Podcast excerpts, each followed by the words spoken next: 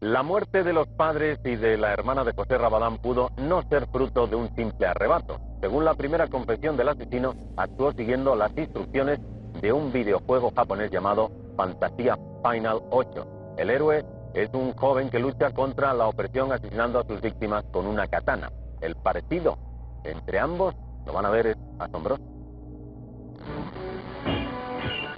Hola a todos, ¿cómo están? Sean bienvenidos nuevamente a mi canal. El día de hoy vamos a ver un caso que sucedió en España. Mucha gente de España me estuvo pidiendo casos de su país, ya vimos el de la exorcista de Almanza y hoy nos toca ver un caso que sucedió a principios de la década del 2000. Un adolescente que era aficionado a las katanas, a las armas blancas, le gustaba el anime, le gustaban los videojuegos, un día utilizó esta arma para realizar una masacre. Este caso fue conocido como el caso del asesino de la katana y hoy vamos a estar viendo todos los detalles de este suceso. Pero antes de eso les cuento que en este canal tenemos tus 10 segundos en donde youtubers, instagramers, gente de Twitch promocionan lo que hace. Tus 10 segundos de hoy son para Misterios con Ale. Misterios con Ale es un canal dedicado a los casos policiales, a misterios paranormales y a sucesos extraños. En este canal van a encontrar casos como el de las hermanas Pollock, el del Sanatorio Durán y el de la Pascualita. Si les gusta este tipo de contenido, los invito a pasar por el link que se encuentra en la descripción y suscribirse. El trama de esta película no esté tan lejos de la realidad. El día de hoy les voy a estar platicando la historia de la Pascualita, un maniquí de carne y hueso. Además de eso, les recuerdo que tanto este video como otros tienen contenido bastante fuerte y si quieren verlo sin censura, sin publicidad de 24 horas antes que el resto, solamente tienen que tocar el botón que dice unirse aquí debajo, elegir la membresía número 2 Maestro Oscuro, luego ir a la pestaña comunidad y se van a encontrar con toda la lista de videos sin censura. Ahora sí, sin más demora, comencemos con el caso del día de hoy.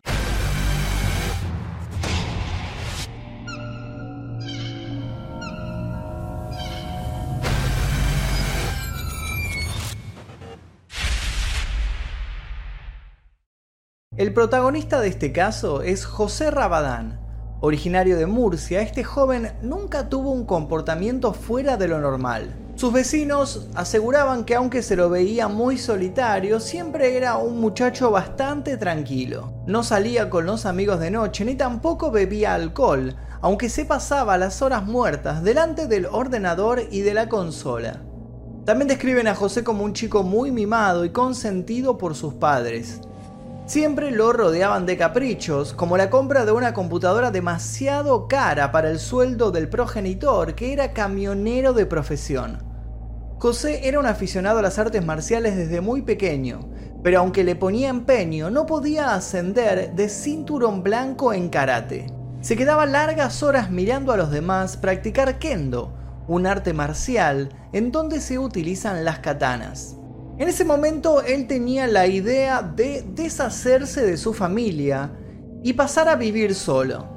De hecho, estaba tan compenetrado con esta idea que no la ocultaba para nada y siempre se las comentaba a sus amigos. Siempre hacía bromas de humor negro sobre destajar a toda su familia. Estaba obsesionado además con el código samurái y decía que cuando un samurái tenía una idea en la cabeza, no paraba hasta llevarla a cabo.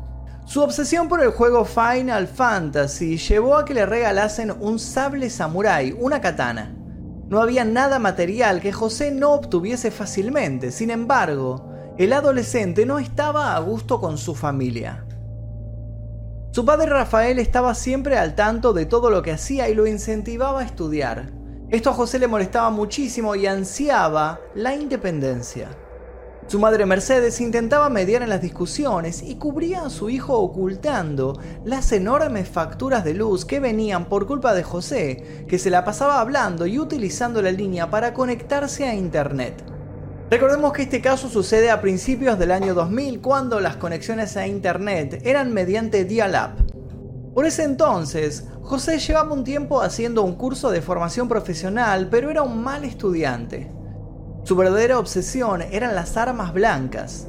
En su habitación tenía toda una colección de cuchillos y navajas. Y así transcurría su vida, sin estudiar, peleando con su familia coleccionando cuchillos y charlando todo el día por MSN. Fue allí donde conoció a una chica llamada Sonia.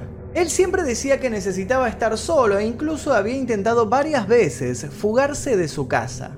No era un buen estudiante, así que dejó los estudios y pensó en marcharse para empezar una nueva vida lejos de allí. Pero su padre llegó a tiempo e impidió su huida. Aquello lo sumió aún más en la soledad y fue el motor que lo impulsó a asesinar a toda su familia. Él pensaba que si se escapaba, su familia lo iba a perseguir por siempre, pero si los asesinaba, terminaría su suplicio. El primero de abril se fue a dormir a las 3 a.m. Antes de eso había tomado su katana, la había desenvainado y la había puesto en su cama. Había decidido que al día siguiente su vida iba a cambiar. En un momento de la noche se levantó e intuyó que su padre se había despertado porque había dejado de roncar. Lo oyó salir del cuarto para ir al baño y lo esperó con la katana lista, pero no se animó a salir y asesinarlo volvió a acostarse, cuestionándose lo que estaba por hacer. A primera hora de la mañana del 1 de abril del año 2000, José Rabadán se levantó de la cama con una katana de 71 centímetros de largo y decidió empezar a hacer los cambios. Entró en la habitación de sus padres y comenzó la carnicería. Según el informe forense, los crímenes se produjeron entre las 6 y las 8 de la mañana. El padre se encontraba durmiendo solo en la cama matrimonial. José tomó firmemente la katana, calculó el impacto en el cuello, la levantó y la descargó dos veces sobre el cuello de su progenitor. Los golpes no fueron mortales al instante. El padre abrió los ojos y se defendió de la agresión cubriéndose la cara con las manos. De ahí que se encontrasen tres de sus dedos amputados y un corte profundo a la altura del cuello. El cuerpo terminó con 17 estocadas de la katana. Inmediatamente se dirigió al siguiente dormitorio. Allí encontró a su madre sentada en la cama. Ella gritó pidiendo ayuda a su marido, pero no sabía que él ya estaba muerto. José le dio un fuerte golpe en la cabeza con la hoja de la espada y luego la remató con más estocadas en el cuerpo. Fueron tan fuertes los golpes que la katana se rompió en la punta. Su hermana, que tenía síndrome de Down, había despertado al oír todo y estaba llorando desconsolada. José inmutable se acercó y le dio un fuerte golpe mortal con la katana en la cabeza. Luego de eso se dirigió a su dormitorio y tomó un machete de su colección de cuchillos. Ya que la katana se había roto, lo utilizó para rematar con él tanto a su madre como a su hermana. José tenía un plan para deshacerse de los cuerpos. Para evitar que el hedor de los cadáveres alertase a los vecinos, llenó la bañera con agua y metió el cuerpo de su hermana. Arrastró el de su padre hasta el cuarto de baño, pero como pesaba demasiado, lo dejó al lado de la bañera. Estaba cansado, así que ni siquiera intentó llevar el cuerpo de su madre. El de ella apareció mutilado sobre la cama. Cuando los investigadores entraron, descubrieron que había bolsas en las cabezas de los cadáveres. No entendían por qué, pensaron tal vez en algún ritual, algo simbólico. Tiempo después entendieron que era porque estaban en tan mal estado que al moverlos iban dejando pedazos de cabeza en los pasillos. José entonces se lavó para sacarse la sangre de encima.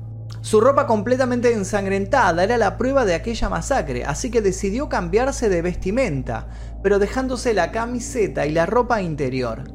Quería salir de allí lo antes posible. Lo único en lo que pensaba era en quedarse solo en el mundo, empezar una nueva vida y disfrutar de la libertad para hacer lo que se le viniese en gana. Su objetivo en ese momento era irse a Barcelona. Allí vivía una chica, su amiga Sonia, con la que siempre estaba chateando hasta altas horas de la noche por MCN. Antes de partir buscó dinero y con 15.000 pesetas, que son más o menos unos 100 euros actuales, emprendió la fuga. Estaba amaneciendo. Se marchó de la casa dejando detrás un escenario dantesco. Una vez en la calle, en el centro de Murcia, buscó un teléfono público y llamó a la policía avisando del hecho. Luego llamó a un amigo con el cual había quedado en juntarse aquel día. Después de esto llamó a su amiga Sonia y le dijo que por fin había conseguido lo que siempre había querido en su vida, quedarse solo. Comenzó a hacer autostop en las afueras de la ciudad para que lo llevasen hasta Alicante. Una vez en Alicante se encontró con este amigo suyo que era un delincuente juvenil y ambos decidieron irse a Barcelona en tren. Mientras tanto la policía llegó a la casa advertida por la llamada de José y por otra llamada de los vecinos que intuían que algo estaba pasando. Los oficiales entraron y encontraron la masacre. Se espantaron por el estado en el que estaban los cadáveres. Inmediatamente distribuyeron la foto de José por todos lados para que otros oficiales comenzaran a buscarlo. Ya en la estación de trenes de Alicante, un guardia advirtió la presencia del asesino acompañado de otro menor. Uno me dijo que era de Murcia y que iba a Barcelona con su amigo a ver a su abuela. Lo de Murcia me escamó y también que viajaran solos, explicó el vigilante a las autoridades. Entonces llamó a la policía narrando lo ocurrido. Cuando se acercaron a los jóvenes y le pidieron la identificación, ninguno de los dos tenía el DNI. Según el testimonio de los agentes, José se comportó con naturalidad, muy sereno y hasta con frialdad. Decidieron trasladarlos hasta la comisaría central de Alicante para proceder a su identificación. Una vez allí comprobaron la verdadera identidad de José Rabadán. Trasladaron al joven a las dependencias de la jefatura de policía de Alicante y le tomaron declaración en presencia de un abogado. Le preguntaron por qué había hecho esto y se sorprendieron con la frialdad con la cual respondió. Quería vivir una experiencia distinta, estar solo, que mis padres no me buscaran, relató a los agentes. Los allí presentes no daban crédito a aquellas palabras, así que le preguntaron de nuevo, ¿y a tu hermana por qué mataste a tu hermana? A lo que él respondió, ¿y qué iba a hacer ella sola en el mundo? La maté para que no sufriera. José no mostraba ningún sentimiento de culpa y hasta estaba cantando dentro de su celda. Gracias al gran despliegue de medios de comunicación que hubo durante su traslado al juzgado de menores de Murcia, se pudo conocer el rostro del asesino de la katana que apareció en las portadas de los principales diarios españoles. Fue impactante saber que era tan solo un joven de 16 años. Su amigo Oliver también fue detenido, pero lo pusieron en libertad rápidamente después de tomarle declaración y saber que no tenía relación con los crímenes. Durante el juicio se presentó como prueba la colección de armas blancas que tenía el joven en su cuarto, los libros que leía y su fanatismo por el juego Final Fantasy, al punto de querer parecerse a uno de los personajes que utilizaba una katana como arma. Esto hace que una vez más la sociedad culpe, como casi siempre a los videojuegos, en vez de centrarse en la relación familiar y en los problemas psicológicos que tenía el joven. La corta comparecencia se resolvió sin llegar a juicio, y sentenciándole a 8 años de internamiento en un centro de menores y 2 de libertad vigilada. Hasta ese momento, el parricida había estado cobrando la doble pensión de orfandad estipulada por la ley. El 25 de septiembre del año 2003, José intentó fugarse aprovechando que tenía una sesión terapéutica en Elche.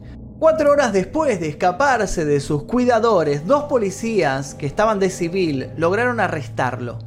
Lo único que el joven gritaba era, la próxima vez me tendréis que pegar dos tiros para cogerme. Una vez en prisión comenzó a recibir cartas de admiradores, entre ellos una escrita por dos jóvenes de Cáliz que tiempo después matarían a una compañera del colegio solo para saber qué se sentía matar. De hecho, el día que se le detuvo tuvieron que acordonar la entrada para que sus fans no se le tiraran encima.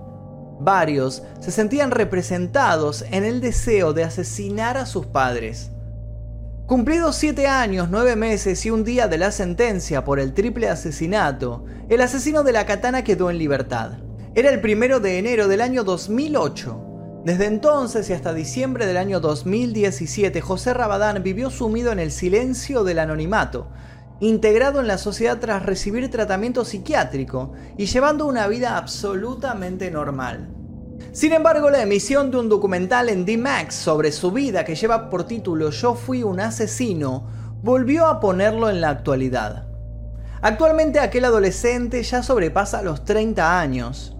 Está casado, tiene una hija de 3 y trabaja como broker en la bolsa. Una imagen completamente diferente a la que todos recordaban de 20 años antes.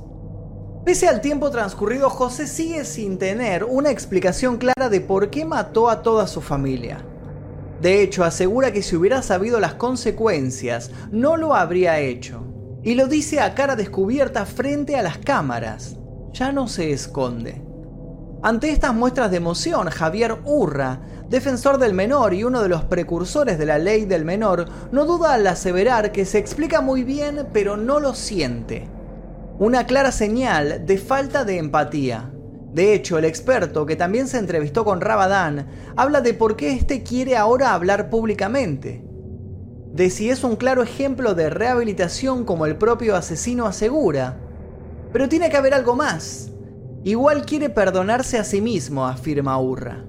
Tras un crimen de esta magnitud es muy difícil que la sociedad borre, así como así, la imagen que tienen de Rabadán. Él mismo inclusive lo reconoce. Muchos seguirán considerándome un monstruo. ¿Qué tal? Buenos días, buenas tardes, buenas noches. Mi nombre es Damián Cook y sin saberlo estuve preparando durante una semana un video sobre exactamente el mismo tema del cual Magnus acaba de hacer este video. Así que si te interesa contar la historia o conocer un poco más sobre el mismo caso pero contado por otra persona y espero que de manera diferente, te invito a ver el video que hice en mi canal. Hasta luego.